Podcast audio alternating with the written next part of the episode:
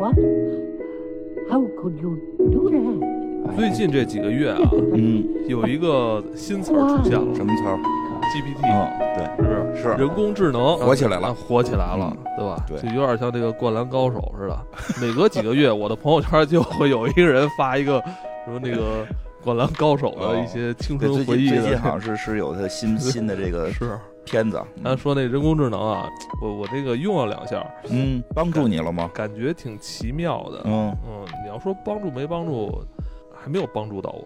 呃，给我打开了一些思路，嗯但这不重要啊。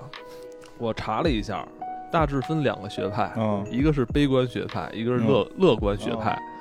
呃，其中这个悲观学派有两个呃知名度比较高的人，一个是这个史蒂芬霍金，还有一个就是伊隆马斯克。嗯他们俩认为啊，这 AI 将会对人类带来很大的威胁。嗯理由有四点，就是 AI 会遵循科技发展的加速度理论，AI 可能有这种自我改造创新的能力，AI 的进步远远超过于人类，最终导致人类会有被灭绝的危机。嗯，但是我觉得马斯克自己挺乐观的，兴高采烈地说人类就该这样，说人类什么碳基生物是硅基生物进化过程中的一个链，就是我们他就是扛着 AI 反 AI 了。他有一种感觉，他将成为那个未来硅基生命之父，就是最后一个碳基人，最第一个硅基人的这种感觉。就是说，你们这些碳基人都会死，是硅基生物一定会碳，就是这个 AI 是硅基生物嘛，说硅基生物一定会取代碳基生物。但是他很高兴，他他他虽然言论很悲观，我看他表情很开心啊，就哈哈乐呀。呃，同时这个乐观学派啊，嗯也也是由那个几大这个巨头公司啊，嗯像这个 Google 啊、嗯 Facebook，他们都是这个 AI 主要技术的这些发展者，这些大的巨头公司。嗯他们持乐观看法的理由也很简单，他们认为人类只要关到电源，就能除掉这些 AI 机器人，那你看 AI 的这些。要不然马斯克跟他们看法不一样呢，他有啊他有电池啊，对吧？他有电池啊，啊他电池，它新能。源啊，它对对对，电池再回收再利用，源源不断，对老无法关机。对，没有关机按钮，对吧？他说，那个他们还认为啊，任何的科技都有瓶颈。嗯这个摩尔定律啊，它现在基本上已经就失效了。嗯呃，AI 科技也不会无限制的这种疯狂的成长，嗯所以它嗯没有我们想象中那那么嗯不可把控。嗯同时，依照目前的研究方向，电脑也无法突变苏醒，嗯产生自我意志、a i 也不可能具有这个创新跟智能，以及嗯这些什么同情心啊、审美啊这这种能力。嗯他们是作为这些开发单位啊、嗯开发公司，他们认为没有你们想象的那么恐怖，哦可能你们都是电影看多了，是吧？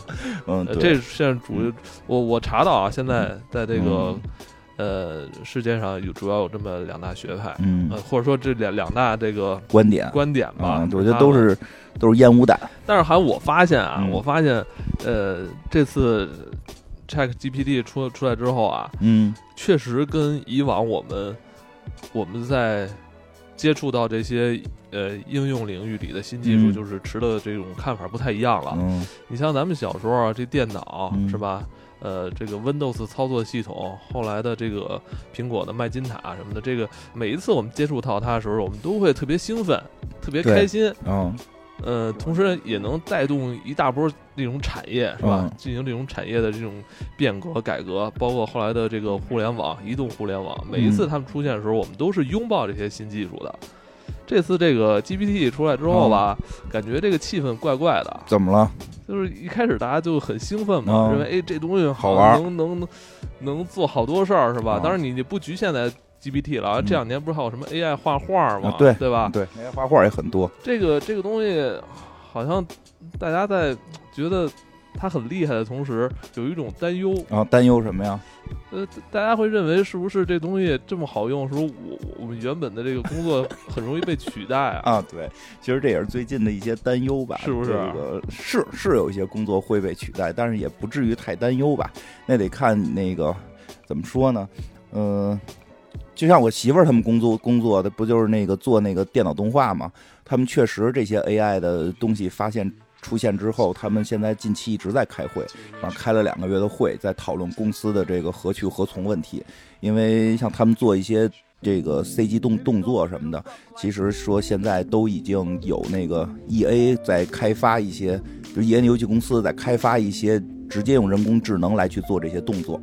让他电子异界，对，让他自己算出来就行了，算出这狼怎么在地上走，那狼那走的就就最正常。一串代码就把这个对，让他自己训练，你就让这狼自己就训练去吧，自自自己训练，自己训练去了，对吧？就是学习，对，深度学习，最后你学会这走路就跟真狼一样了，就是确实会遇到一些这个，但是他也是把一个我我我自身的一个难题交给这个程序，让他对，让他先不是说用用程序来描绘狼怎么走，而是做好了这个狼搁到程序里，说你去走吧，他。可能开始蹦着，开始折跟头，但是他最后发现一定会有一个跟跟我们人跟这个生物进化一样的一种走法，是最符合这个狼的走的。哇，这就是 AI。我我提出的这个。我提出的 brief 可能更空，对，是的，是的，不是更空一些哈。对，但是这个程序机械它也能够完成。对，其实这是 AI 的特点。AI 的特点不是就比如说咱们从狼走这件事儿，AI 并不是说它该怎么走，它必须四条腿走，这这这不是这样。这样是传统的这种这种这个技术，传统的电脑技术。现在就是给你更宽泛，你让这个东西走起来。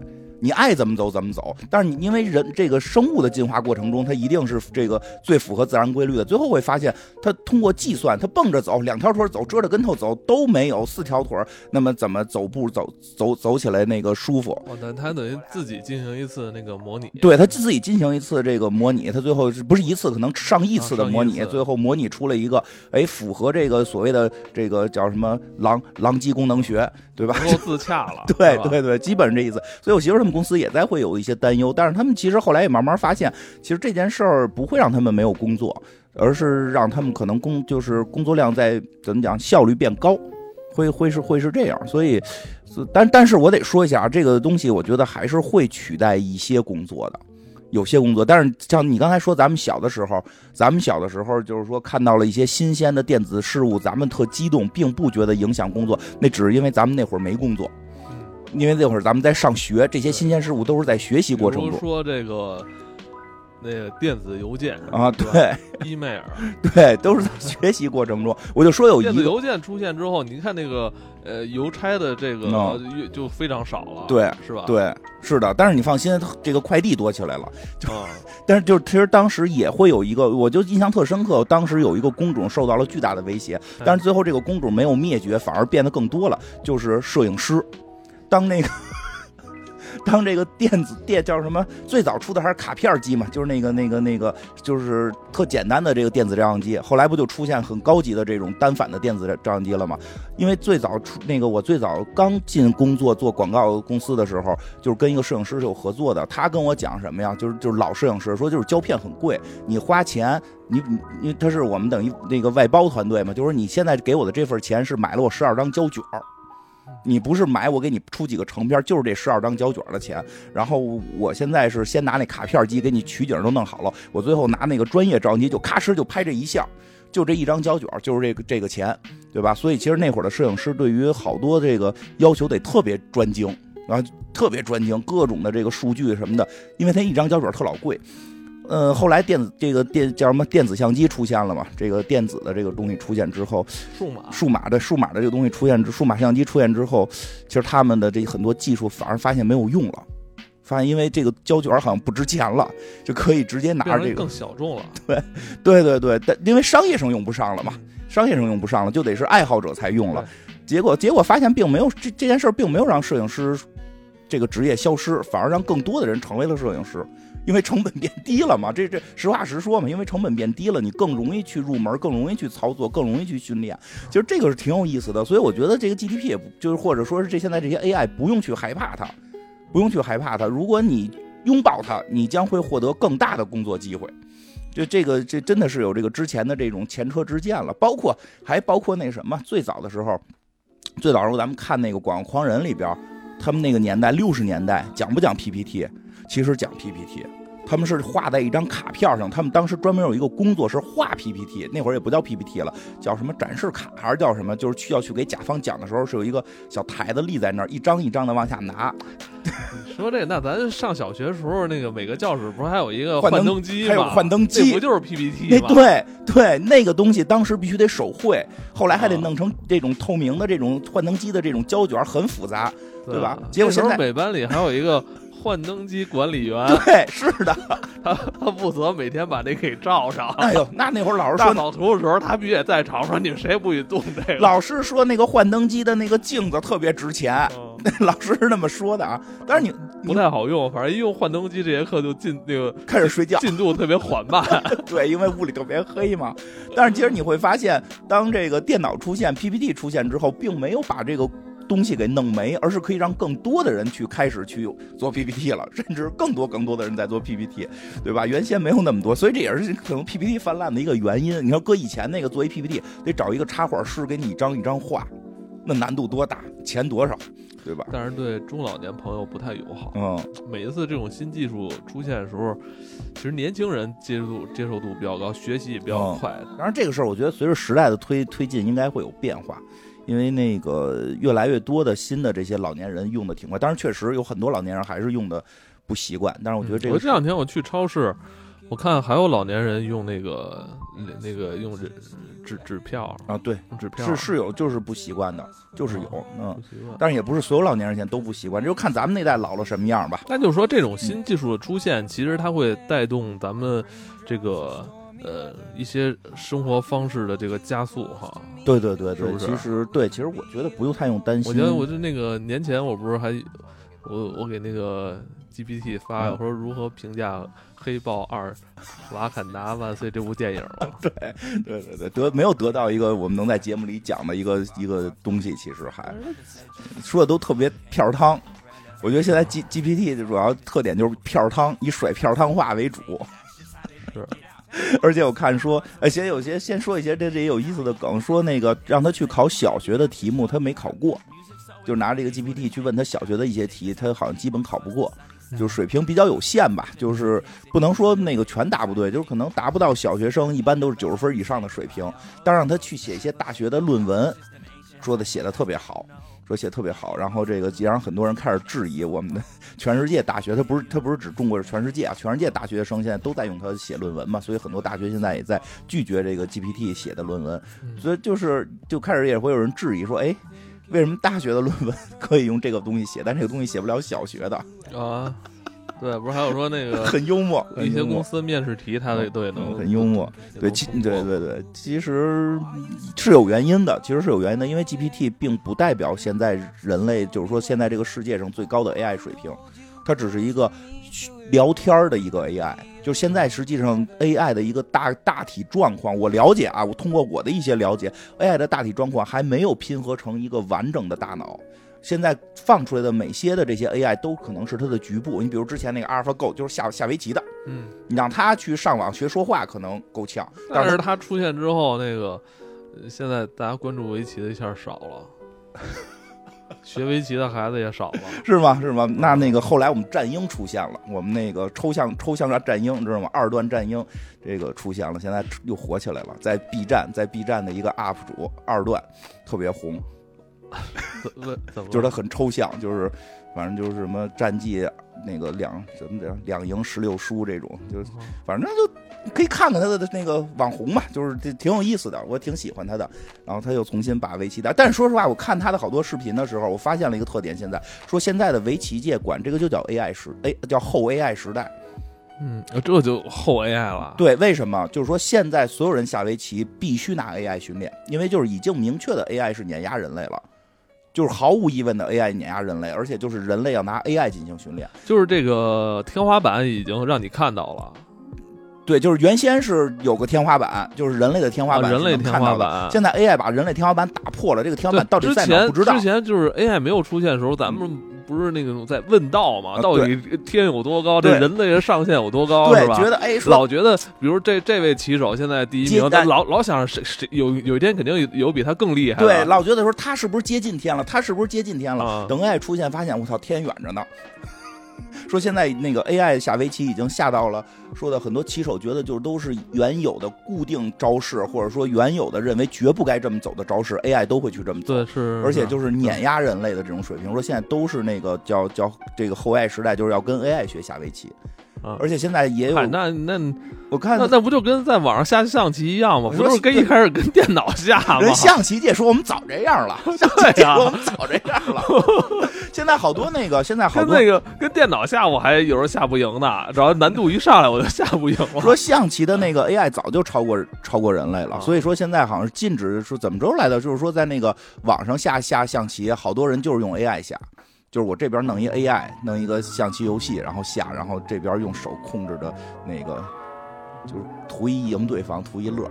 哦，那就是我我不走脑子，我用 AI 来下。我用我的 AI 啊，对我这边再啊弄一个电脑 AI 去哦去下这个下这个网络象棋什么的这种，包括前一段我看围棋界好像也出了说有人下的那几手就是就是说绝对作弊了，说现在围棋有作弊一说了，对对对，听说了，说说作弊了，说因为他中间好像出去上了趟厕所，怀疑他那出去上厕所的期间看 AI 了，说因为那就不是人类能走出来的棋啊，这个就有了很多争议啊，到底什么情况我们不知道，因为我也不是特别了解，但是说可见 AI 对围棋这个界的影响其实挺大，并没有让围棋围棋消失，并没有让让围棋消失，围棋依然这个大家反而就是而换一种玩法，换对对对是是对，换一种玩法有可，能战鹰的玩法玩呗，那以后就是大家可以修正每个人的这个围棋 AI，、啊然后我用我这套 AI 给你下。反正这个反正这这事儿对这个现在我们现在还说不好啊，得再过过两年看看，看什么呀？看这东西有没有真正应用到咱们这个生活的哦，方方面面。用其实其实已经应用到，我本来想最后说的，先说也行。其实 AI 这个东西已经应用到我们生活中的方方面面了，嗯，而且真的可能会在近一两年内对我们造成巨大的影响。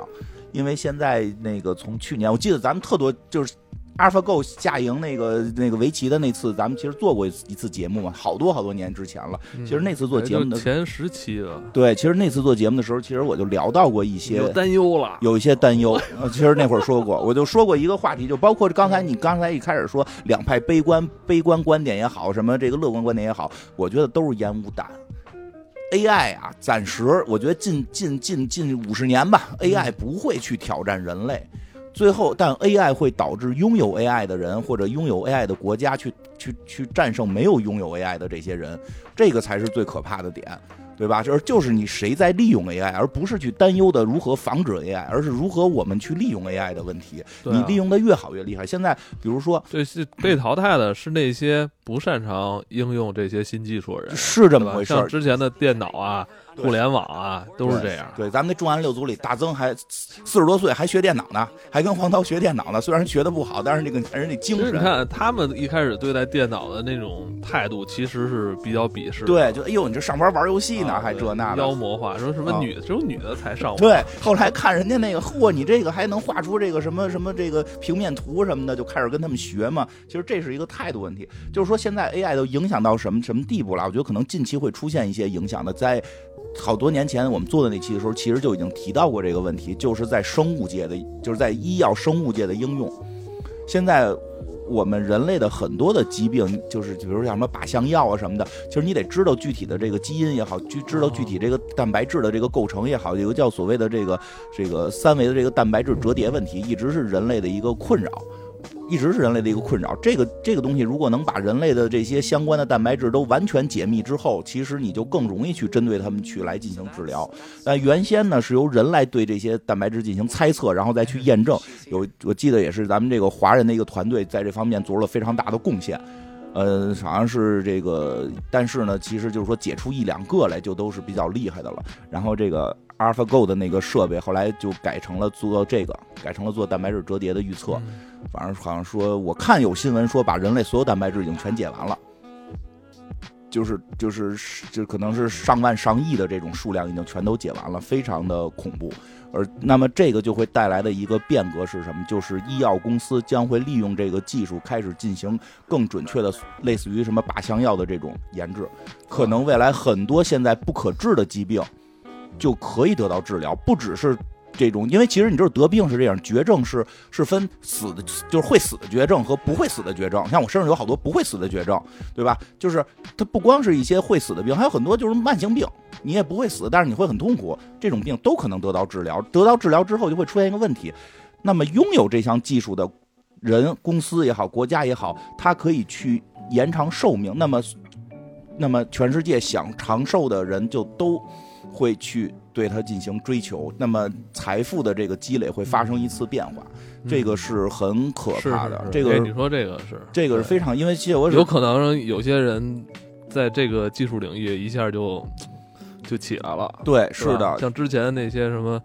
呃，七八十年代的那些计算机公司，对吧，九十年代的互联网公司，是的。是吧？就对，所以这个很可怕，因为现在我所知道的已经开始利用这个技术制作一些疫病的疫苗了。啊，有可能这个医医疗，我操，可能有可能会异军突起哈。对，而且就是还有就是这个，正好那两天咱们春节期的春春节档的那个节目，春节之前那节目不是聊到过，咱们有一个在德国那个搞天文的嗯。那个朋友嘛，那个听众朋友梅林，前两天又跟我聊天来的，说就说到这 AI 的事儿来的，他他让我纠正一点，他说因为那次我说他是研究黑洞的，他让我纠正一点，不是，他是研究宇宙膨胀的这个速度的，什么速率的啊，这个他说其实他们现在工作中就也在用 AI，嗯。他说他说他的工作是编程。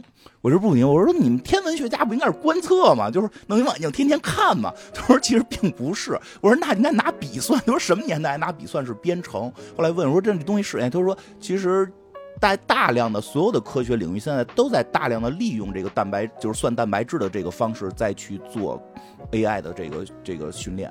大量的这些尖端的科学现在都在很普遍的使用这种，他他说这个叫机械叫什么机械学习式的 AI，这叫神神经网络，就是大概这么一个东西，其实都在应用。可能未来我们的天文，然后都都会使用到，包括这个，嗯，包括我觉得真的，我说一个比较可怕的事儿啊，怎么了？，AI 很可怕这件事儿，在网络上的应用，因为现在我知道这个 GPT 的这个能力，啊，水军，对，你说太对了，水军。你说的太对了。因为现在的我们去还知道有水军，是因为水军的这个这这个洗稿能力有限这个复制粘贴的那那些内容太太太太弱智，，GPT 最强的能力是什么？啊，孩子很喜欢。是对 GPT 最强能力叫洗稿能力。这个词儿可能很多就是不干这个活儿的人不知道。原先我们的工总里边是有洗稿，我们的贾涛贾老板就是以洗稿著称。原先我找他洗一篇稿五百块钱，对吧？人工洗稿，什么叫洗稿啊？就是说这一篇文章啊，我让他写个一模一样的，但是每个字儿都不一样。为什么呢？因为电脑会有排重，就是你两篇文章如果一模一样，或者重复率达到一定程度，他会认为你是一篇文章。那么你在网络上形成不了一个矩阵。对对对，形成不了一个矩阵。你怎么想形成矩阵？就这就一个事儿，我有八篇文章都是说这八篇文章一看是八个人写的，就说明大家对这个事儿都很关注啊，对吧？甚至可以到八十个人、八百个人。你就在什么那个百度搜索下边看的一些什么那种，呃。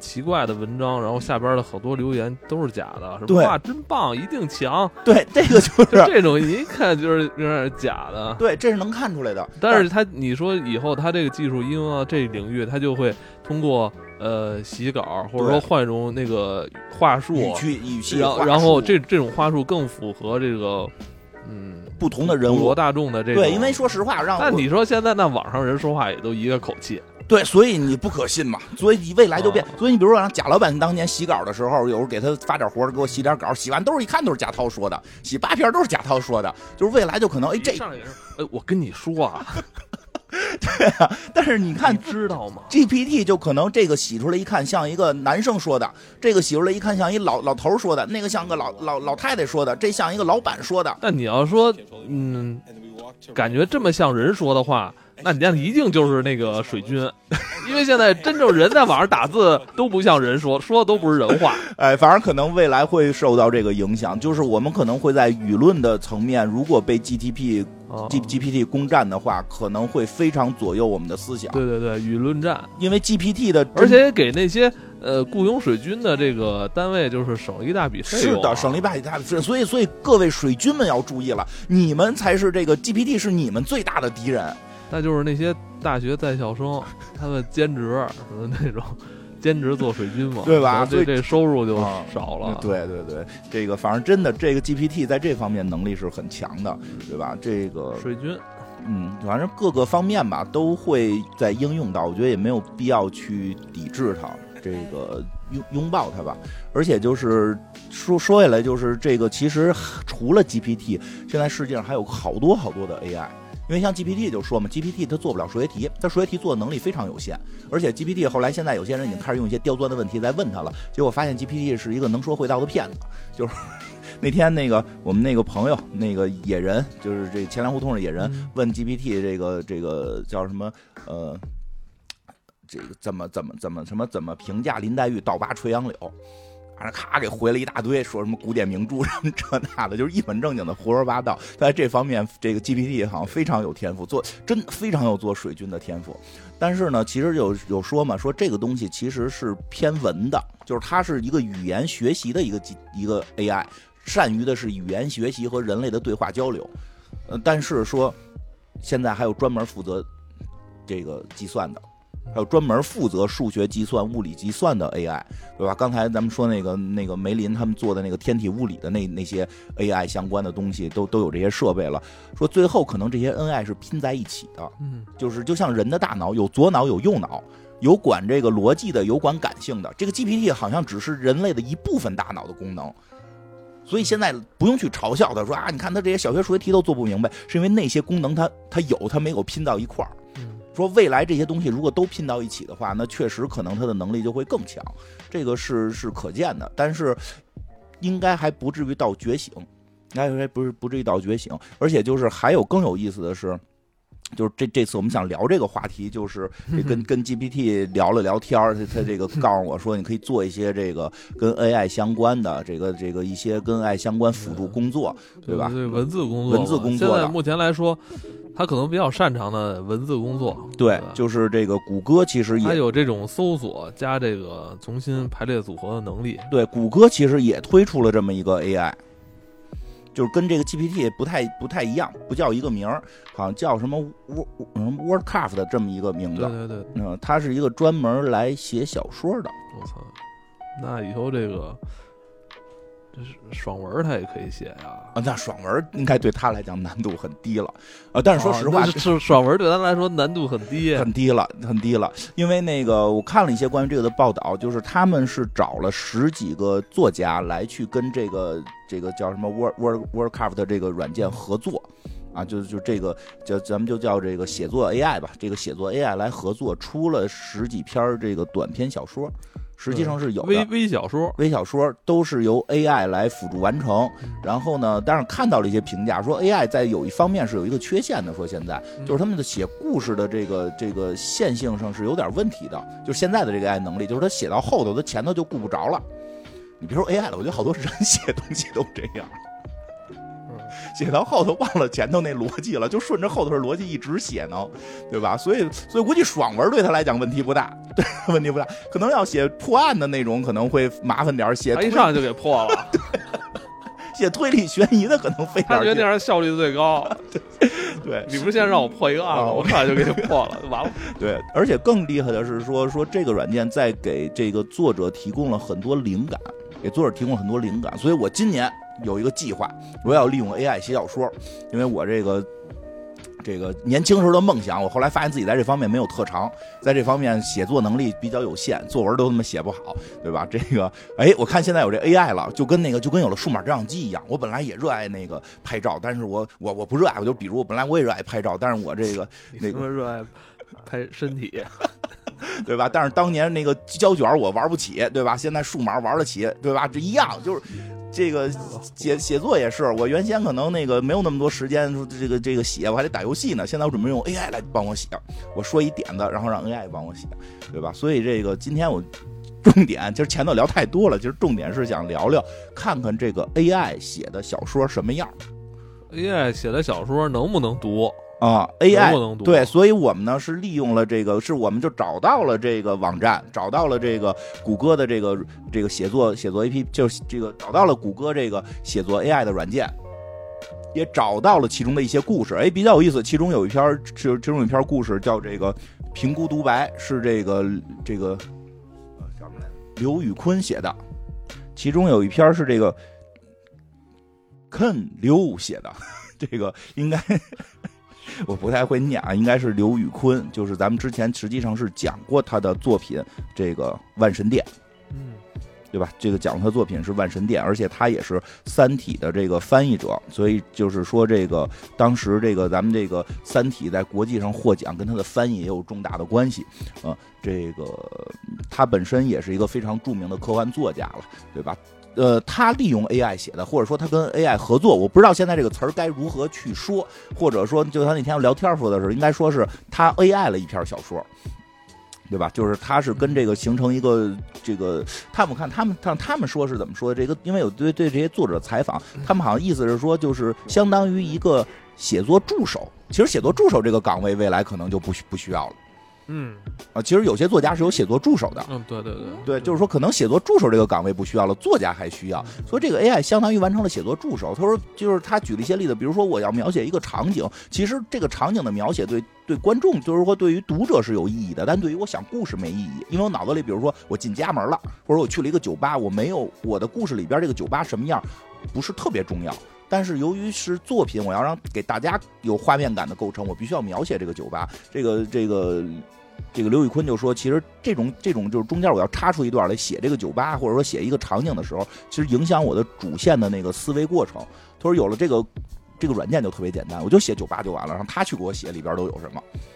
嗯或者说他给我写几份，这里边都有什么，我挑一份就可以了，是大量的减少了他的这个写写这个工作。所以刘宇坤就是怎么说呢，也是试水啊，对跟这个谷歌的人工智能嗯呃进行合作吧，进行合作，初次合作，然后进行这嗯编写他构思的这个嗯，科幻小说。，对对，而且是说应该叫他，他按他们说的是他们与这个 AI 一起构思，一起构思，就是说他们会提一个想法，然后就开始对话，就像说跟那个一个活人的一个一个那个写作助手一样对话，说这这么写好不好？那这个方向怎么样？那个方向怎么样？然后那个 AI 会提出来，那咱们还有这种方向，说他在这个对话过程中找到灵感，合作嘛，合作。合作合作，哎，而且比较有意思是什么呀？你这里边好多篇，他这篇我觉得比较有意思是什么？写的就是 AI，啊，哪一部啊？就是他写的这就刚才说的叫评估独白评估独白啊。然后呢，我们这个因为这个是必须要说一下啊，这个小说是英文的。纯英文的，然后我们通过这个苹果的 Safari 的那个 AI 翻译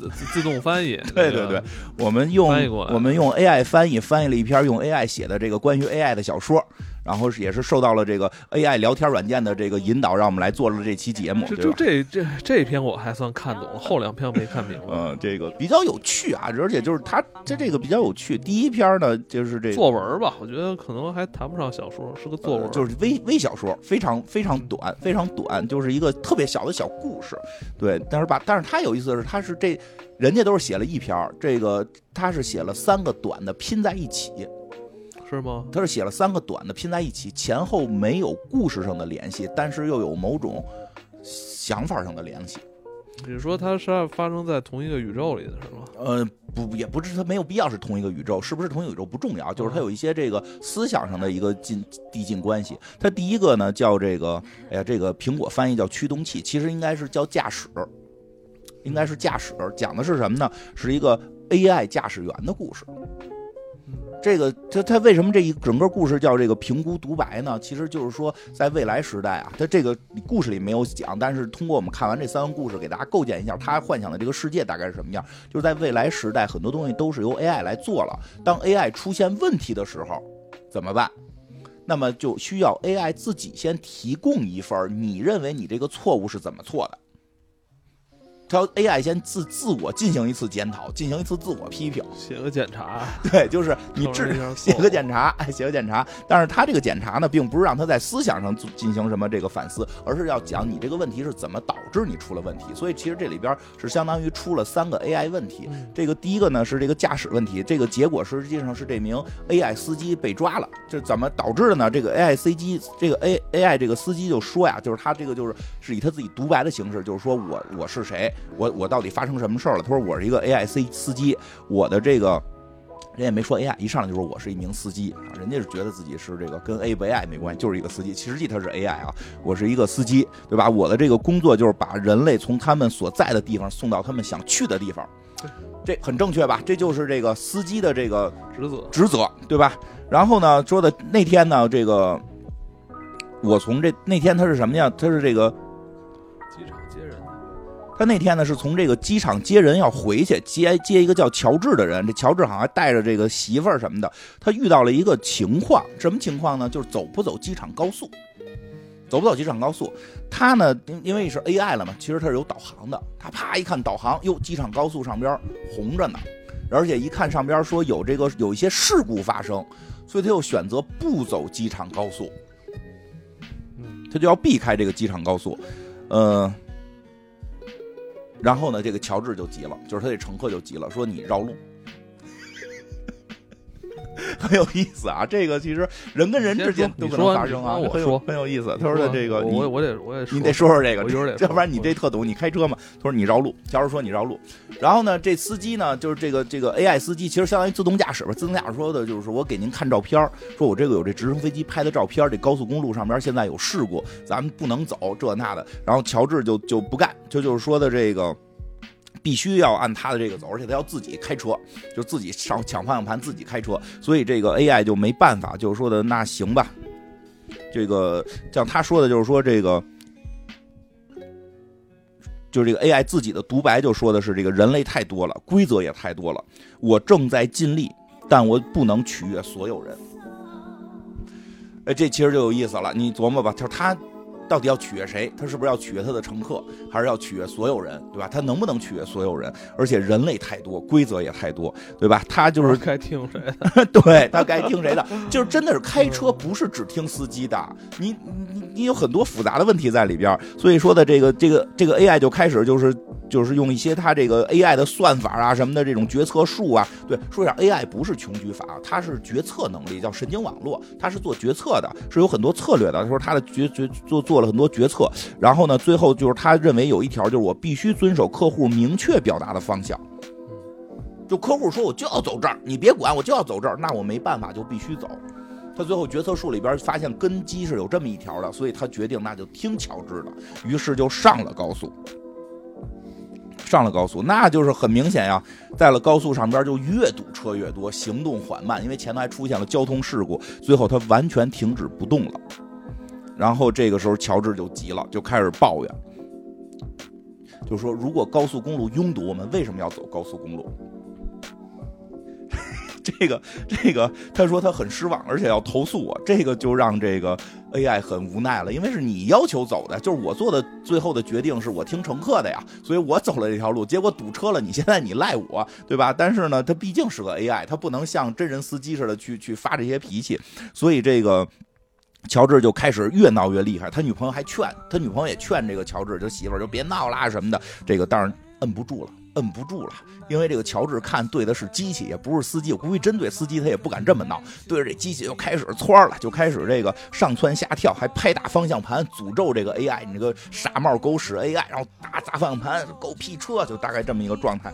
然后呢，这个 AI 就说我一定要满足我的乘客，他就开始呢，大概这个意思呢，就是在高速公路的两条路之间来回的挪动，因为已经堵上了嘛，他就来回并线。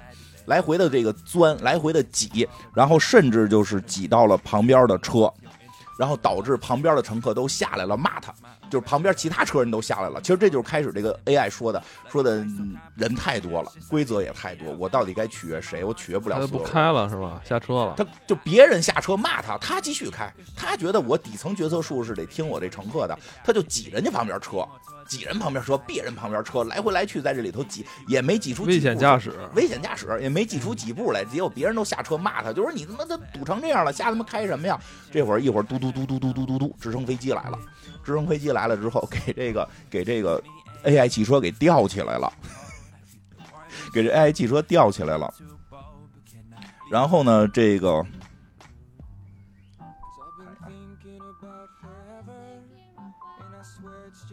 这个怎么回事呢？就是这警方的直升飞机来了，聚光灯照着这个车，给它吊起来了。乔治开始来在车上挺高兴啊，这个飞起来了，这那的。结果发现不是这么回事儿，不是这么回事儿，给他给反而把这车给调到了一个，把这个车给调到了一个最近的停车场。好像好像这个乔治反而是更快速的，真的离开了这场拥堵。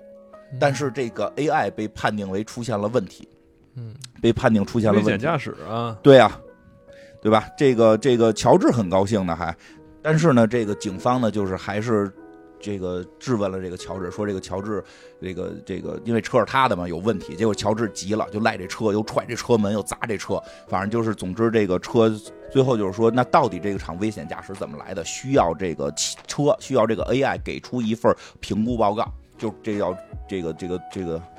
就是这个故事的名字嘛，这个评估的独白就是要这份报告。最后这个车的回答还是那句话说的：“这是我最快的方法。我告诉乔治，我正在尽力，但我不能取悦所有人，因为他知道，如果他这么违章驾驶，就会有警 警察来抓他，会把他吊起来，吊到他的目的地，就 很有意思吧？这个，他最后还说了一句：“嗯我不能取悦所有人。”对我不能取悦所有人，对吧？其实这个这就是 AI 的一个这篇故事，其实真的就是是一个 AI 的要考虑的问题。当 AI 更大量的广泛使用的时候，它是不是要取悦所有人？因为每个人的悦，就每个人开心点是不一样的。你取悦这个人，可能就会得罪其他人。对，我觉得我们现在对于 AI 或者说机器人吧，嗯可能更具象一下。对于他们的态度，就认为他他们应该服务于我们。对。但是呢，你的你的愿望过程中会不会伤害别人嗯，？AI 人都是是自私的嘛，咱们人类是活在一个。呃，要有这种道德标准以及法律的这个制约的基础上的，对吧？对啊，所以 AI 是怎么讲呢？就是在这方面，它总能找到一些我们常规认为不该这么做的空子。这个从特别早之前的，这是 AI 的一个特点。我记得之前咱们也讲过，让那个 AI 算某种哪种生物可以快速跑一百米，嗯就说是不是现在肯定是豹子快嘛？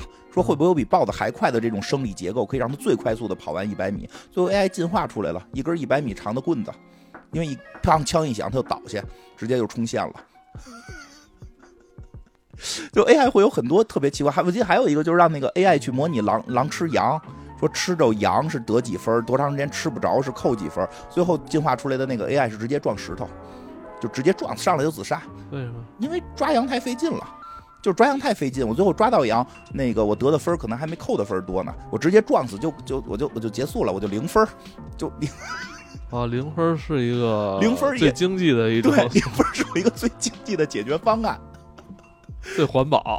对我刚 刚刚追羊，我他妈追半天，没准我最后是负二分、负拿一个零分儿，对我直接拿一零分就完不了。正不负。对呀、就是 很有意思。其实 AI 会有很多，因为这个片里也是，这个 AI 就是最后是想想出了办法完成乔治的这个快速快速这个回家也好，快速达到目的地的方法也好，因为他一上来就说我的我的任务是什么，就是把人从他这个原始的地点送到他想去的地点。如果堵车了，我们每个人其实都想过，堵车的时候，如果我的车能飞起来该多好。人实现了，人 AI 实现了，人通过这个违违规行驶，让警察通让直升飞机给他调出去了这事儿我遇见过，啊！这事儿我真的遇见过。你讲讲，因为我之前呃就是去那个郊区玩嘛，嗯有一次我跟一朋友，我们俩都是两家各自开一车，然后就从昌从那个从昌平那边回来，嗯然后呢，又回来那天是周日的下午四五点钟，呃车车流比较多，高速比较堵。嗯我们回去的时候一起一起从这边回去，然后就就说，哎呦，现在高速堵了，嗯呃，回去可能会比较慢啊。那我们俩一起在高速上开，一边开一边聊，然后呢，看这高速这路啊还一直红着呢。嗯还呢，这时候我的那个导航啊，哦就建议我说下高速走一条辅路。嗯我说那既然都红着，那我就换换路吧。然后我就下去了，我我就下高速了。结果呢，我那朋友呢，他就说他他就是错过那个出口了，他没下。结果那个等我下去之后，那个路就从红变黄了。那最后谁快呀？他快啊！哦，从他妈那以后，我再也不相信这什么导航了，他他妈的计算的什么不那个不拥堵的道路，我再也不信了。你明白吗？我明白我就他们这些人说什么现在个路呃那个路已经堵上了，建议司机那个绕道行驶，就是为了把路清开。其实有时候是这样，就是你的这个决策会导致它不堵啊，因为你不上这条路了，它又不堵了，对不对？对吧？他现在堵着呢，但是大家一看又都堵，我都离开了，那么这些车慢慢疏通了，后边又没有新车上了，它就不堵了。操的！但是你一旦下去，你就回不去了。对啊，你一旦下高速，你就回不去了回不去了。所以那会儿要堵一下。结果的辅路，结果辅路就堵上了，所以红绿灯还多。所以乔治可能做的决策也不是错的，只是没赶上。呃 这问题，哎呀，这这这这这怎怎么？嗯，就是说当当人类出现这些问题的时候就还好，嗯就还好，但是一旦到就是说，你说，比如说这个导航软件啊，它它那个，它告诉你什么拥堵不拥堵，我有时候怀疑这是一人为的事儿。嗯它现在可还没有发展到那种真的是，呃，人工智能来调控这个交交通疏导问题，还没到那份儿上呢。那就不知道了我觉。得好多时候是人为的，嗯，而有时候啊特奇怪，就明明就是说我有有时候一出门一看，哎呦这条路红了，嗯我操，走不走？是不是得换路啊？嗯说今儿我他妈就不换了，我就走，结果发现那条路一点都不堵。嗯，还是得有一定人为。他可能有时候他就他就诚心告诉你这条路特堵，你们别走。也不你至于你你要你们都不走，你们要都不走呢，他就他就那个。但确实有时候，是他如那你要都走，他肯定就红。哎，确实是有这种情况。他有时候红了，但是你到那儿他就他就因为大家都觉得红了不去，他就他就不红对，就因为大家都看都红了，就大家都不走。对，是的，就是会有这个，这是一个很正常的现象，确实会会有人会这样。那那些那些，那我觉得那那这个。那信了这些导航软件人不就成韭菜了吗？这也不至于是韭菜，你可以赌，你可以信百分之五十。好多时候都是不能顺顺大溜儿，一他妈一顺大溜儿肯定他妈一顺大溜是那边就是新大溜了，那边有新堵车就出现了，对吧？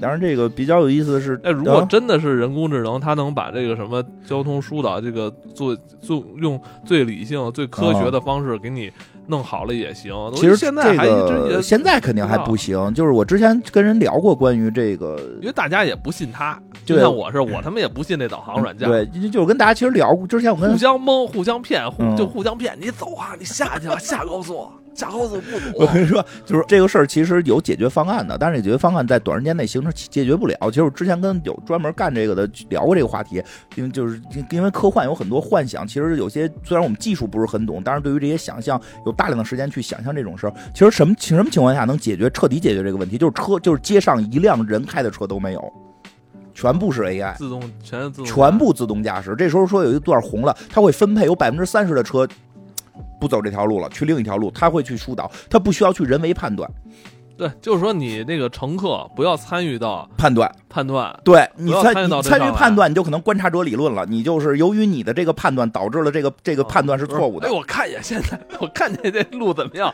哎呦，看你不能走，他整个就变成这故事里的乔治了。对，但如果是全部 AI 控制的话就可以，因为它会分配，它就是分配多少车绕道，多少车不绕道。他这么走的时候就可以解决这问题。那我觉得就就跟那个第五元素那电影就嗯更进一步了。嗯，那都是空中车了。对啊，直接跳呃从从你们家窗户那儿出去上车，然后直接车就带你走了。对对对，是就是全部。但我觉得这个呃在目前的这个目目前这个不可能道道路上行道这种道路交通来说呃意义不大，不太现实。意义不大，因为你总量没变。对，你就你那个你那个道路资源就那些，你的汽车总量没变，你怎么调它其实还，呃，对，因为为你没法，因为每个人是独立个体，你除非非像你是第风潮了五第五元素是吧，嗯全都在天上能跑，对，那样效率会更高。你要现在必须得形成蜂巢思维，必须形成蜂巢，所有人都知道，哎，有百分之五十人走那条路了，所以咱们是这百分之三十该走这条路，还有百分之二十可能走另一条路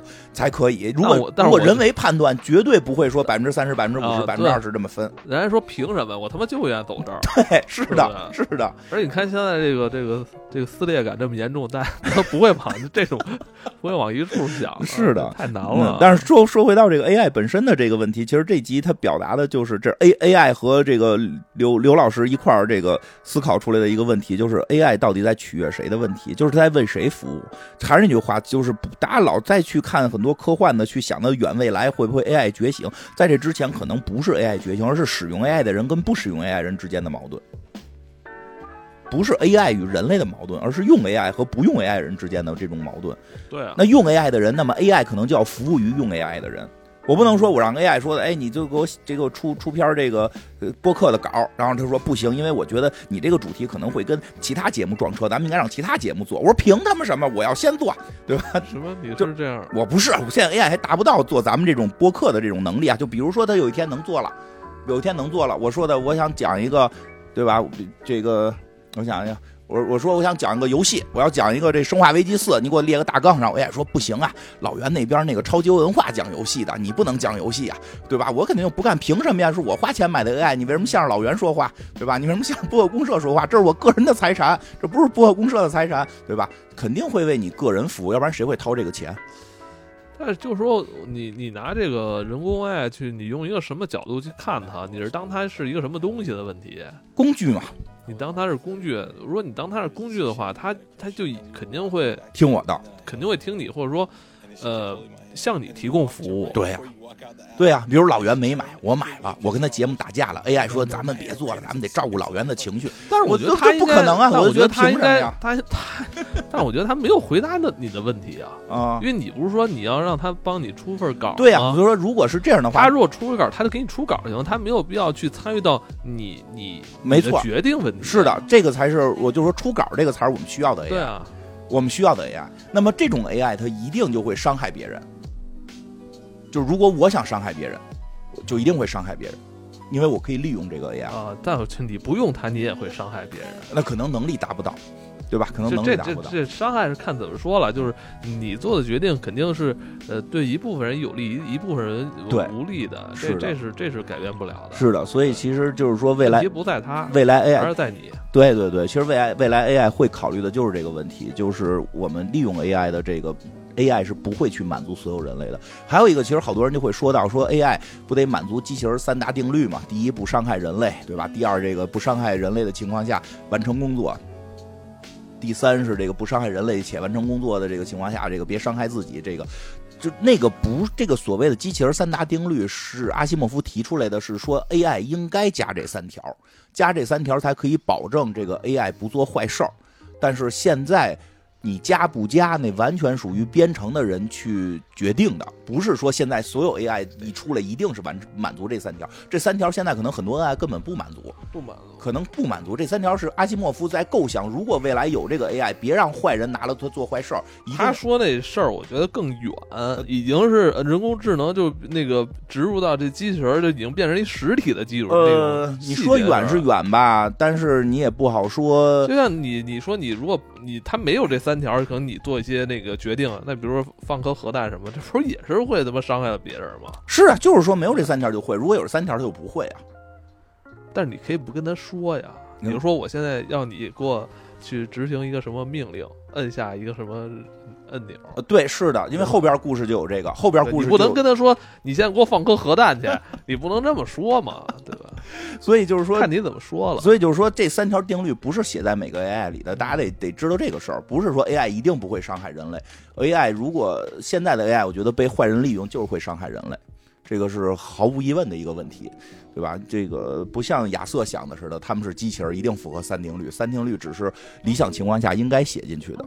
然后讲讲第二个故事也很有意思。第二个故事呢叫法官。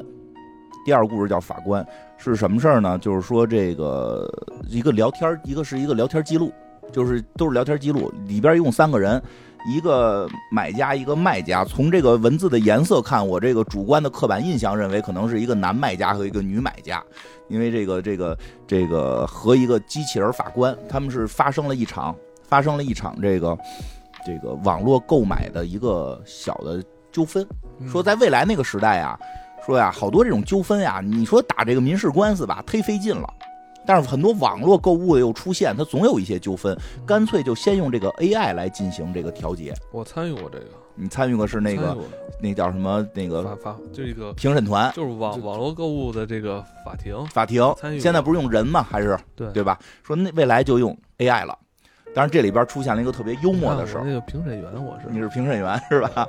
说未来这东西用电脑了。买卖纠纷，我闲鱼上我是那个经常给我提示，说侠法小法庭开庭了，邀请您参与评审。我我觉得挺有意思的。我闲鱼我得参与，我站在正义的一方。嗯，这 这个是怎么回事呢？是这一个这个卖家吧，这个卖家呀卖给了买家一个这个包，这买家拿着这个包一收到就急了，跟那个卖家秀长得不一样，就是那个就是那包都不是一个包，他就就要退货。因为这个事儿在网络上就打起了小官司，小官司啊，不是真正的法庭，就找这个 AI 这个法官来去给他们打这个小官司。这个比较有意思的是什么呢？就是说这女的，就是说提出来说的，说这这个包和我看到的这个包不一样。这个这个 AI 法官也很明确的，很快就扫描完了，说确实不一样，说大概有，我看大概有多少啊？说的这个，反正经过简单的这个处理之后，认为这个买家是对的，就是就是不一样。这卖家坑人了，说大概好像是好像那个数，随便说一个百分之九十八，百分之九十八点几是这个卖家的问题，要求卖家给退钱。其实这个这个买家就很高兴啊，这个女买家很高兴，赢了，对吧？你他妈想骗我，你就把把把老娘钱退回来。居然这个时候有意思的事出现了，这个男卖家就开始发言了，男卖家就说的说的那个法官大人。那个，您说了百分之九十八点几是我不对，是不是还存在着百分之一点多是我对呢？对那这百分之一点多是什么情况？您能解释一下吗？对对对，那女的当时就急了，那个女女买家说：“你不要诱导 AI，你不要钻 AI 的漏洞。”她说：“我这是一个正常的反应。那那如果一百次里边，对吧？他没说那么细啊，大概意思一百次里边，如果有一点五次是。”我被冤枉的，我不该申诉吗？对吧？然后那个电脑就开始说了，说大概意思就是说，说有的时候呢，这个东西确实可能会跟原图不一样。说的这个，那么我们可能在这种情况下，如果它的这种叫什么，呃。有一些小的不重要的部分出现了区别，也是可以接受的。包括说，如果你的这个价值是高于这个这个，就是你卖给他这个东西是高于买他的这个，就是你原图的这个价值也可以，对吧？他说：“那你看，他现在要的是一个这个手工的包，我给了他一共手工的包，这个东西有什么区别？说你看这个东西都是手工的包嘛。”那个女的就急了，那女的说说的，我给你说一下啊，你那张卖家图上边是一个刺绣的愤怒公主，就是一个刺绣的一个卡通图。说你现在给我发过来这个是上边贴了他们一堆美国那个什么什么减价标签的那么一个破包，说明显就是胡对付的这么一个包，对对吧？然后这个时候这个哎很厉害，这个这个卖家就说说的那个法官大人，那那是不是只要我来去呃？就是说，跟这个图上不一样的东西，他不是开始说是要一个愤怒公主的刺绣嘛？我只要证明我替换了这个愤怒公主的这个刺绣的价值高于这个愤怒的公主，那是不是这个包就不用退了？就把那百分之一点几填满是吧？对对对，那那百不是他那我就属于那百分之一点几的，就是百分之一点几的那个那个小几率。那法官就说说道理上是这样，就是说确实，如果你的这个替换掉的部分是更值钱的，那么确实也可以接受。他说：“那你看啊，这个刺绣上边用的是线，我这上边贴的是美国的这个什么什么这个标签对吧？刺绣的线和美国这张标签的这个纸和油墨的价格比，那线肯定是便宜的。我这个上边的这个纸和我的这个油墨，这个是贵的。” 按这这种按这种成本来算啊，哎，说你说的是有道理的，你说的是有道理的，但是女方说我提起这个问题啊，我提起问题说的那那你这就这人家手工费不算吗？啊，手工费不算吗？人刺绣是手工的，你手工东西怎么跟你这机械化生产的东西比？我们这交的手工费，电脑也不傻，这 AI 说对，人家买家说的对，他怎么谁说都对？沙僧啊，哎，然后这个说的这个买家说的对，说的这个你这个东西人家那是手工的，你这个是不是手工的？哎，这卖家特别坏，卖家咔咔咔咔咔传图，传了好几张图，说你看这些纸是我一张一张贴上去的，我还用了这个标尺在上面进行详细的这个测量了，我是特意，就是他那个东西应该就是随意贴的，但是他他拿那个尺子比着做了，拍了好多照片，说我这是特意每一毫米每一毫米这么贴的，这是我的一个设计。我的这个设计不比这个这个愤怒的公主这个设计好吗？我这个手工还用了直尺呢，我这个手工没有他那个刺绣手工好吗？电脑说好像是你这个好一点，你因为明显你在贴这个纸的时候投入的人力成本更大，嗯，这个很有意思。哎呦，然后这个等于实际上就是这个机器就就不是这个卖家基本就要赢了。然后这个这买家特逗，买家说说的跟这机器说，这买家一下就急了，跟跟这个 AI 还说说的 AI 说你这个 AI 法官说你前边还刚说了说他这东西就是美国的一个什么什么贴纸，你现在又说他这是手工的东西，你自己都是跟什么五百个单词之前的事儿你就忘了这个什么，最后呢，反正是这个卖家呢，这个卖家是基本上是赢了，这个买家急了，买家要去找人工，说的就是这个因为什么？这不是百分之九十八吗？怎么？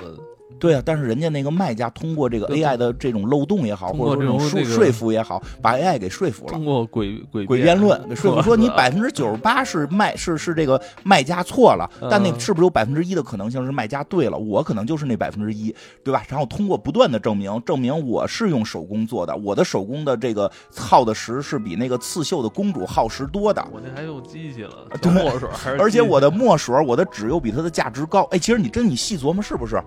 那你说那个刺绣熟练的那个工人的话，啪啪啪，可能半个小时刺完了。这人手手镯，他在那块儿量着那个，把把那个什么那那那个贴纸贴的四四方方的给贴上，那可能真他贴的慢，对吧？他贴的慢，那他贴的慢，他可能用了一个小时。那个刺绣的熟练工种用了半个小时，那这个时候难道我的一个小时就低于他半个小时的工作量吗？大家都是人，人人平等，我的工作量就不是工作量吗？只由于他熟练一点，他就比我值钱吗，对吧？这些价值一上来，这电脑就不行了。当然，它里边没有说这么复杂，这这我就给它延展的去讨论的话，那确实是这样。你从 AI 角度讲，如何衡量哪个东西的人工价值更值钱？都是人工，凭什么他他的每小时比他每小时挣得多呢？人不平等吗？对吧？所以 AI 这里边这个设定它没法设定啊。所以最后这个这个这个买家就决定说的找人工，说的我实在受不了 AI 了，我要找人工。然后这计算机跟他说的那什么呢？说的这个没问题，说但是鉴于你的这个现在的这个工作量，为你安排最早的预约是十四天之后。这卖家就说算了吧，就是这么一个破口袋，我他妈再也不在这里买东西了。这故事到这儿就结束了。其实它有意思就在于那个卖家怎么去一步一步的套 AI。其实这他这个故事里边没有去把那些背后的逻辑去讲出来，但是你能够感觉到它背后的逻辑是 AI 很难去界定的，嗯尤其在人工这件事儿上。我今天问你，那你去跟 AI 去设定这个世界的时候，是不是人人平等？是每个人的时间都是每个人的一小时都是值一个小时的价值吗？那如果不是的话，说我金花的一小时就值五十块钱，对吧？说艾文的这个一小时值五千块钱，凭什么？凭什么？就就就就是事实，凭什么？那么你给 AI 这么设定的时候，你就一定要设定一个这个世界不平等。不平等，对对对，不平等，应该是你是五十，我是五百，这样就平等了，我觉得。嗯，就是这意思吧？那你给 AI 设计出一个不平等的世界，可能那么 AI 将会推算出更可怕的逻辑。AI 会推算出更可怕的逻辑，就是可能会去认为有些人的生命就不重要了，或者说有些人的这个时间就不重要了，对不对？那我肯定就价值最大化的去倾向于某一某一个方向去，对吧？那么你肯定它的底层设计是人人价值平等的。如果人人的生命是平等的，人价价值平等不是一个就是理理想主义吗？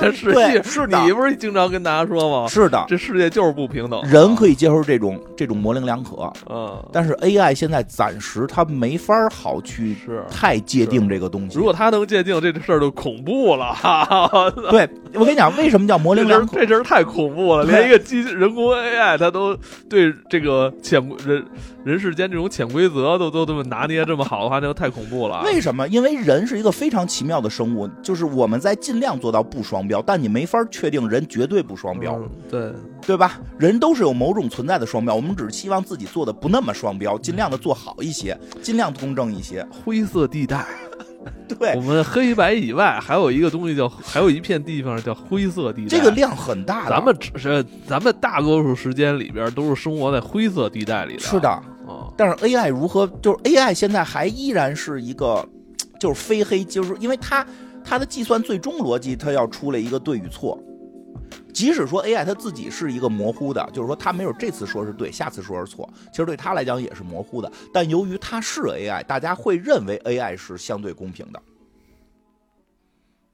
你就这么想，现在我比如我们去做一个那个调查也好，就是说有些事儿，你觉得是人为的去判定更更合理，还是机器判定更合理？可能很有很多人会认为机器合理，因为机器觉得它不会掺杂个人的思想，它不会出现就是有人走后门或者熟人办事儿，机器可能更公正。它好像某种象征着这种意义，但这种意义下，它必须可能就要说，即使它的 AI 本身逻辑里是存在灰色地带，但是这个灰色地带也是不被人能接受的，所以它特别容易 AI 未来会在灰色地带被绕进去，嗯，对吧？让他去深度学习一下灰色地带。就是一旦它彻底灰色了，它可能就不那么 AI 了。嗯，咱就咱就不想要它了，不想用它就。对，咱就觉得这机器怎么从来不说话都说不准，还净他妈双标，对吧？跟他妈个人似的，用它干嘛呀我？还要贿赂他，是不是？哎，对，AI 要再上了贿赂，说对吧这这你其实我们相信他，或者说呃，对他抱有这种美好的这种愿景，就是因为我们不需要跟他对用那种什么呃贿赂啊，这对这这种关系啊，关系啊这种他他也感觉他也没有什么私心啊。其实这是我们喜欢 AI 的地方，嗯，但是正是因为没有这些，所以他没有灰色地带嗯，所以他根本构建不出一个。但是这个世界又不是非黑即白，所以他未来一定会在很多地方出现这种灰色地带的被人钻这个漏洞。就是他这个这个第二篇故事里边讲的这个，对吧？我们都说了百分之九十八点五是你错了，我可能就是那百分之一点五。然后我就跟各种的解释去找到，其实他这回最后找到的那个核心漏洞就是人的价值是不是平等的？为什么我的手工没有一个刺绣大师的手工值钱？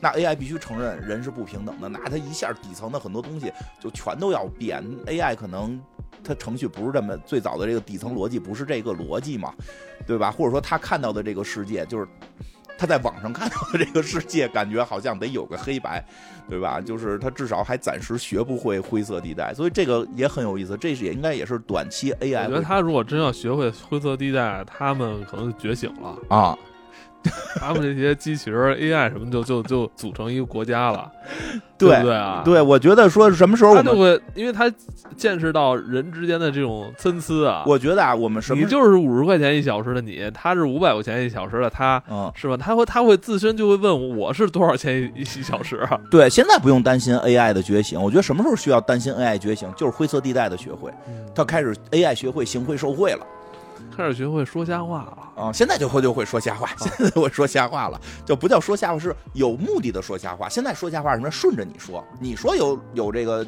林黛玉倒拔垂杨柳，我就说有。他未来如果他未来变成说的行贿啊，或者说有灰色地带呀、或者觉得大家都用这 AI 聊天儿他一他在网上一扫描你说的金花儿一无业游民，我就不好好回答他问题，我回答都回答仨字儿了，对吧？到时候一一？就是就是不知道，骂你是吧 对吧？对吧？然后一扫描一扫描又？CMA 就给你回答对 CMA，，会不会说，然后一扫描谁谁谁是哪科技大佬？如果我讨好他，他就会给我投资。结果他给人回答都特别好，这个时候 AI 才有觉醒的风险。现在那 AI 不都是谁问问题都是噼里啪啦回答一大堆吗？啊跟跟跟跟一个傻小子似的，跟不跟 傻小子似的，对吧？这这就是，所以现在不用担心他觉醒，距离觉醒远。到时候看谁每月充值多，他就好好回答谁问题。那个呀，那个正常，那属于开发商设计的，哦，就是他没有到充值这部分，每月充值一百块钱，他现在能给你回答十二岁小十二岁小孩以及以以内的问题。这个正常，这是开发商。他就说你不给他充钱，他看人下菜碟儿的时候，这就要谨慎了。他看人下菜碟儿，你根本没充钱，但你是一大老板，你是一投资人，你分钱没充，你问他，你那要是你先问问，你说你瞧得起我吗？你先查查我是谁，然后说你瞧得起我吗？他一定会回答瞧得起你。就是他现在是顺着你说嘛，就什么时候他学会了这些的时候，就会有所谓的觉醒的这个风险了。现在暂时还没有，暂时还没有。就是说，你说那种说充钱了，他就给你多回答问题，那还属于开发商的设计，还属于开发商去这么我说。觉得也不用太担心，就是咱们现在担忧的很多问题，还是建立在咱们社会还在这个科技层面比较落后的层面。嗯，如果真是发展到什么那种银翼杀手》啊，《第五元素》啊嗯那种，真那那种那种那会的时会儿在担心在担心，那会儿在担心，现在短时间汽车什么时候能飞在天上？对对对，在担心 AI 是否能觉醒。你说特别对，就到那会儿再说，现在还有一定距离。其实到那时候，人类的阶级早就固化了。嗯，对，有这种可能性，也没准就没有了。你能接触到 AI，只能是低级 AI，别说的那么只能是残酷，只能是服务机服务性的机器人女朋友这种，机 服务性机器人男朋友这种。别说那么残酷，虽然大大部分是这种可能性吧，但是咱们也可以争取百分之一点五嘛。这个第三个故事简短讲一下吧。第三个讲一下，第三个故事短一点，第三个故事是什么呀？是有一个救援机器人抢了银行，嗯啊，这很惊讶，救援机器人怎么抢的银行？他把银行的一个这个墙给破了，然后把 A ATM 机给锯了，然后钱被被人给拿走了，然后就需要这个机器人自己做评估报告嘛，就是说这个 AI 你到底为什么这么做？他说因为呢，我我收到了一条救援信息，说 ATM 机里有一个孩子，我一定要去救他。但是现在这个救援难度特别大，因为这个 ATM 机这个保保保险措施特别强，所以我当时就分析出来了，我应该去怎么做，包括去什么消防队拿了一个什么。锯这个 ATM 机的设备，然后自己怎么去撞墙，而且他觉得自己个人实力不够，还找了两个周围的好好朋友，就是好邻居，说有两个在这看热闹的好邻居，我还找这两个好邻居帮助我，我们我一个机器人带着两个邻居，最后是破墙而入，把 ATM 机锯开，然后但是我没有在里边找到孩子，我很着急，然后两个好邻居后来就走了。这个后来评估的这个科学家就说，这肯定是这俩好邻居搞的鬼，对吧？后来调查发现什么呢？就是这俩好邻居骗这机器人，说这这里边有一个孩子需要求救，因为这两个这两个人只是想抢钱，他们说现在连罪犯连制定策略都不制定了，靠 AI 制定策略。他只要告诉他，只要让这个机器人，让这个 AI 相信有一个孩子被困在这个 AI ATM 机里边，这个机器人会做出一个可行的方案跟策略，然后他会带着这两个人，这两个人又表演出我们是热心的这个热心的市民，AI 就会带着这两个人一块儿去这个机器里边救孩子。当孩子发现机器里没孩子的时候，AI 会误以为孩子在救援过程中散落到了这个这个什么这个碎墙里边，他又开始翻瓦砾去找孩子，因为他是一个救援机器人。这个时候，两个好朋友，这两个好邻居就把钱卷走了。而且机器人说这两个人就是 AI 说这两个人的面部特征是这个都被挡住了，是带着一些这个这个带套丝袜啊，套着丝袜，类似于说发就不知道它是什么样，定定位不出来这两个人的面部情况，所以出现了这种结案，出现了这种结案。其实这个呃，但是比较有意思的是，后来一个科学家利用了这个东西，利用了这个东西，嗯让这个机器人把这俩人抓住了。怎么利用的呢？就是他杠了这个机器人说，这两个人现在处在危险中，这两个人处在危险中，你要去救援他们两个人。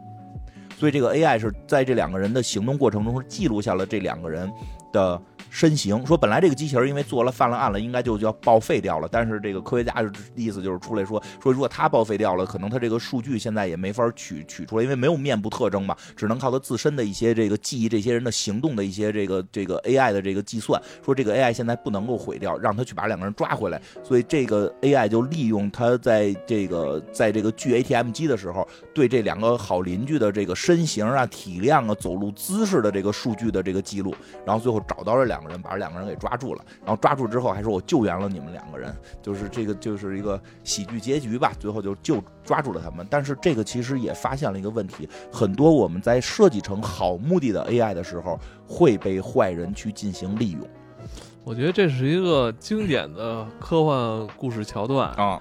我我我突然就我突然想到了小时候看的一科幻片儿哪个？《霹雳五号》，对，有是不是好像就是一个很单纯的一个机器人，是吧你？可以轻易的骗他。对，骗他，然后，哎，就就这种感觉。对他觉得机器人很善良，然后你就啊欺骗了他，他以为自己做了件好事儿，实际被人骗到了。但是骗人这个事儿，现在人都解决不了，AI 怎么解决？嗯，有一定的困难，有一定的困难，对吧？你上测谎的话，就侵犯人隐私，嗯对吧？你我就监测他心跳，监测他瞳孔，是不是有侵犯人隐私的这个嫌疑，嗯，对吧？转六组天不是有一节还测谎呢，对给他上机器。对，对吧？然后而且就是互相利用，最后等于是老科学家也是，等于是这个工程师也是利用了 AI，也是利用了 AI 的这个漏洞去重新把两个人抓住。对，所以这个故事就是是个其实是个挺经典的一个桥段，是一个挺经典的 AI 的现在还解决不了的问题，就是你怎么知道下命令的人给你下的这个命令是真的是假的？对啊，如果让 AI 都得去确定这个命令，比如说现在我摁那个 G G GPT 说的那个，你能帮我出一篇大纲吗？对吧？他说的，哎，你这问题是真的要我出，还是逗我玩呢？就会就会就会，你就会觉得它不好使，你就对吧？你就觉得它没意义，对吧？就是，所以这个 AI 这个东西还现在还距离所谓的觉醒，我觉得有距离。但是我们要考虑到它未来可能会出现的这几种情况。它这个故事里边就这三个故事嘛，这三个故事其实第一个故事就是。他做出奇怪的决策，对吧？第二个故事就是会被人这种这个会被坏人利用。其实第三个故事比较逗，就是好人也可以利用，就是互相利用，对吧？AI 最终就是成为一个工具。其实你也不用太担心，科学家早就早就给他们分分类了。对，其实这个一种分为强人工智能，一种是弱人工智能。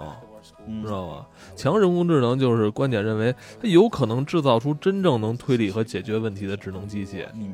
并且这种机器是认为具有知觉、有知觉、有这种自我意识的，它就是这种更更像人的这种，呃，具有呃，它既有这种机器的思考和推理，又有人的思维，这是比较这个是强人工智能。我觉得说有点像你刚才说这故事里的这种弱人工智能，可能就是现在咱们 应用的 GPT 这种，你帮我什么编个东西，或帮我收集一些资料。对。那个，但说实话，就刚才说到到底 AI 有没有意识这个事儿，其实到现在还是有一定的存疑的。就在科学界也好，科幻界也好，其实是有这么一个有这么一个思想实验的。其实这个可以抛出来，大家去体会一下。就是说，它它看起来，因为原先说它有没有意识是是决定它通过不通过图灵测试嘛？通过图灵测试的意思就是说，你和一个你和一个黑盒子里边的人对话。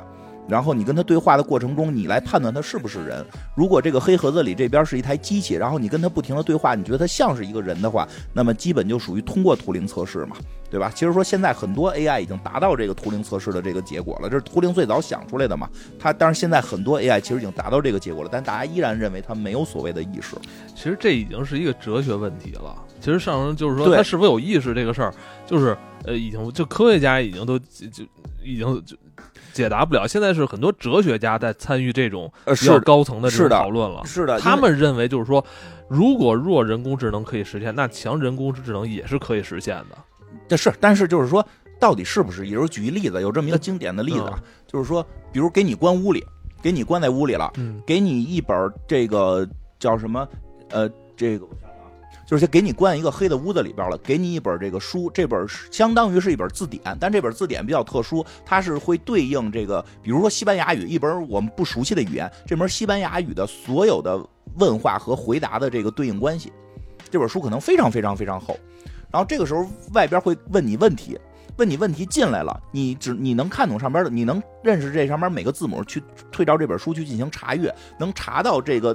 这个字母，这这这句话我该如何回答？但你并不知道它是什么意思，然后你就把这个回答的这个话写下来，传给屋外，然后屋外的人再根据这个回答的话再写一条，再再传进来，然后你通过你这本所谓的这本字典，可以无限制的去回答外边的关于西班牙语的问题。那么你回答了一百条、一千条、一万条乃至一亿条，你真的懂西班牙语了吗？其实你不懂，你依然不懂。但是从外边的人看，就是你懂了。说 AI 可能就是这种情况，就是会让外边人觉得你有意识了，但他自己屋内的人是不是真的懂他说的这些话呢？GPT 真的懂他说的这些话的真正的内在含义是什么吗？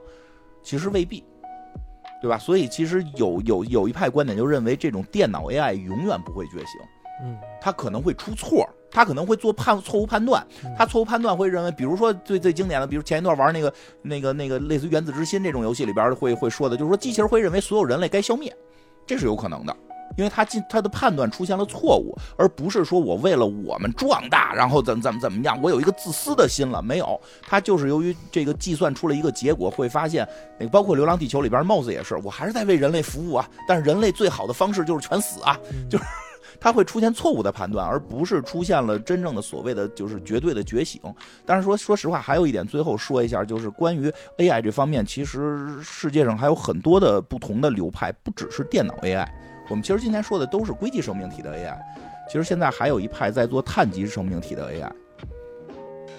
那一派玩的就是叫血肉科技，有兴趣大家可以去查查，非常刺激。它不再是玩电脑啊，什么硅硅芯片啊，什么新做芯片，不是直接用人大脑的那个细胞培养出来一个人工的脑细胞，然后在上边接上这个电极，让他们去去去进行计算。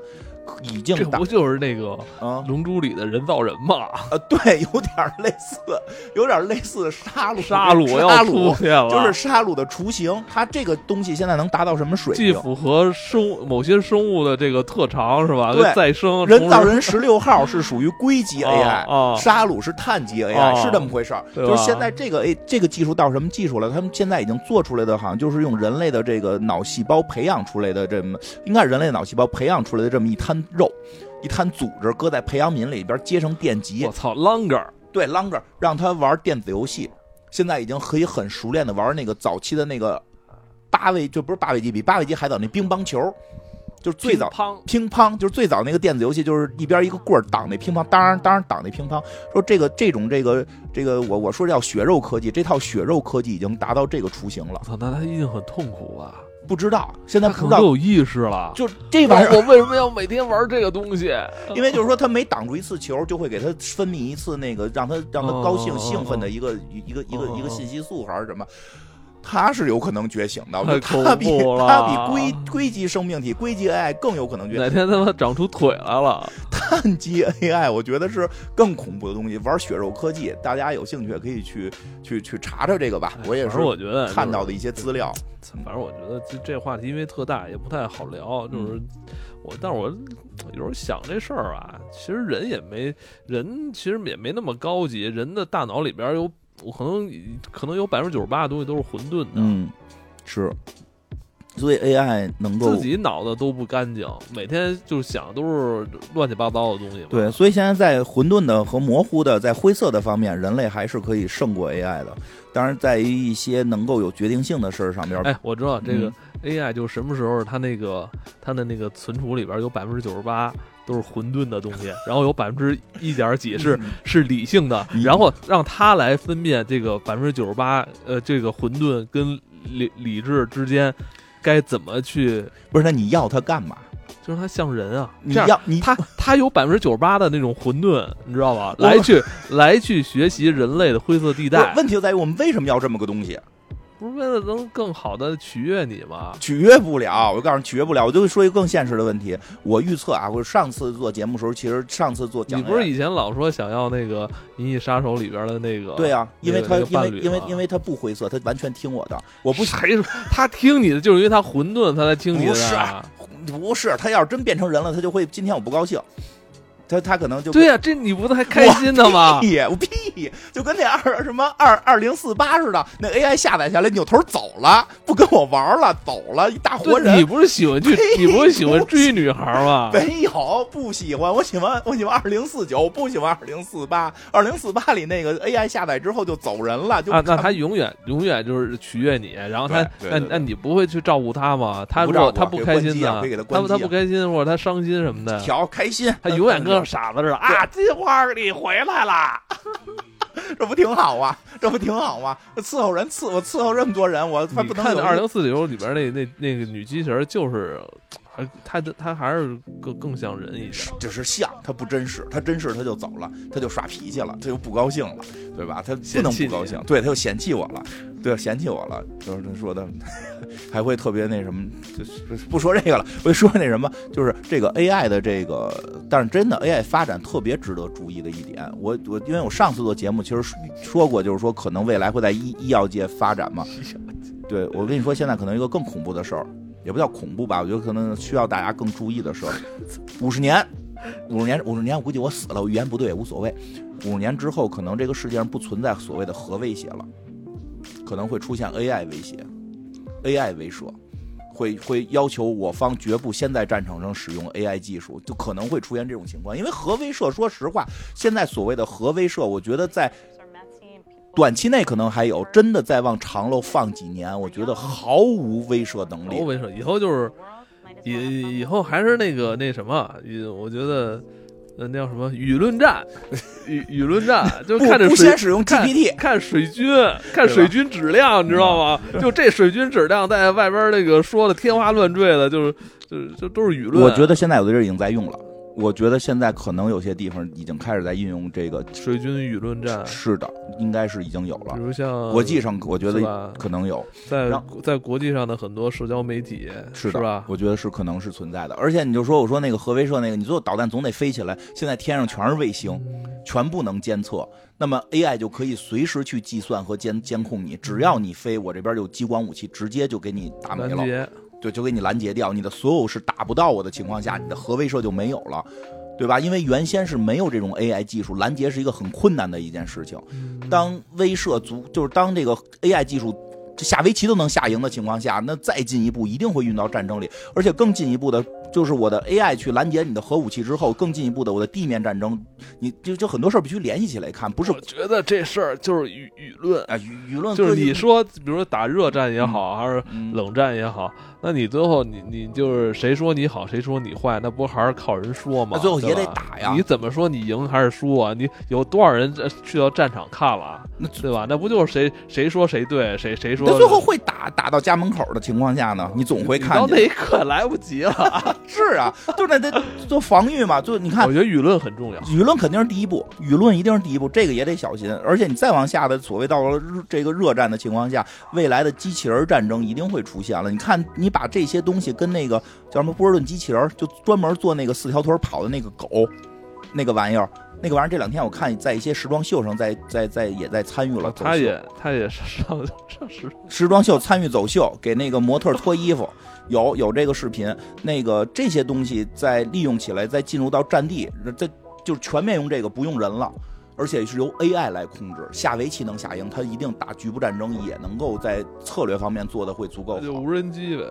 对无人机不由人控制，而由 AI 控制，等等这些东西，最后普及下去的时候，你会发现 AI 的威胁，先应该会在十几二十年之后，远远可能会超过核的威胁，会超过这个这个什么什么什么钢铁洪流，根本已经不重要了。最后一定最后拼的是 AI，这个都是。那就那些机器武器什么都别联网，别联网，一联网就就不好说。人不是啊，人就是 AI 不用联网。AI 有时候是可以不用联网的，就是自行的那个什么就行了。那不得控制那些开关吗？不控制了，就直接扔到战场就完了，打去呗。你就就就就就对吧？没想到上战场，我觉得可能在。比如实验室就就完成了这个，嗯，就最后可能会到战场上，都是有可能的。可能未来我们各个领域都会受到 AI 的。我不太关心这个什么 AI 变化，因为我觉得我已经落后这时代了。你没落后，你这做做网络电台你还落后？我我落后这时代，我就放弃。我觉得这这以后都是年轻人的事儿。我就是我就是可能我我我去联想二三十年前的自己。当我在那儿玩游戏机的时候，但是我跟我在我那在上网跟人聊天的时候，呃，长辈过来看了一眼，就默默的走了。我现在就是这种心态，我看一眼啊，你呀，你就你就说什么 China GPT 什么什么 Chat GPT 这种东西，我就。我就看年轻人玩玩就行了，我就我我我没有那学习能力了。你就说说，你去年刚才上来你都说漏了，你去年就使人家 GPT 想替你出黑豹大纲，结果发现它不行，你才不用的。你根本不是因为你不想用，你是觉得现在还不够好。